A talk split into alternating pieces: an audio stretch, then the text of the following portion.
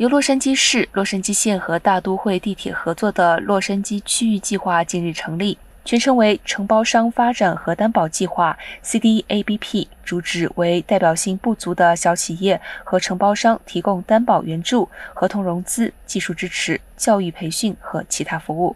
希望帮助他们投标，以获得基础建设开发和其他公共设施项目。以及分享去年年底签署的1.2万亿元的联邦基础设施投资计划。受到协助的企业包括弱势、少数族裔、小型、女性和残疾退伍军人拥有的企业类别。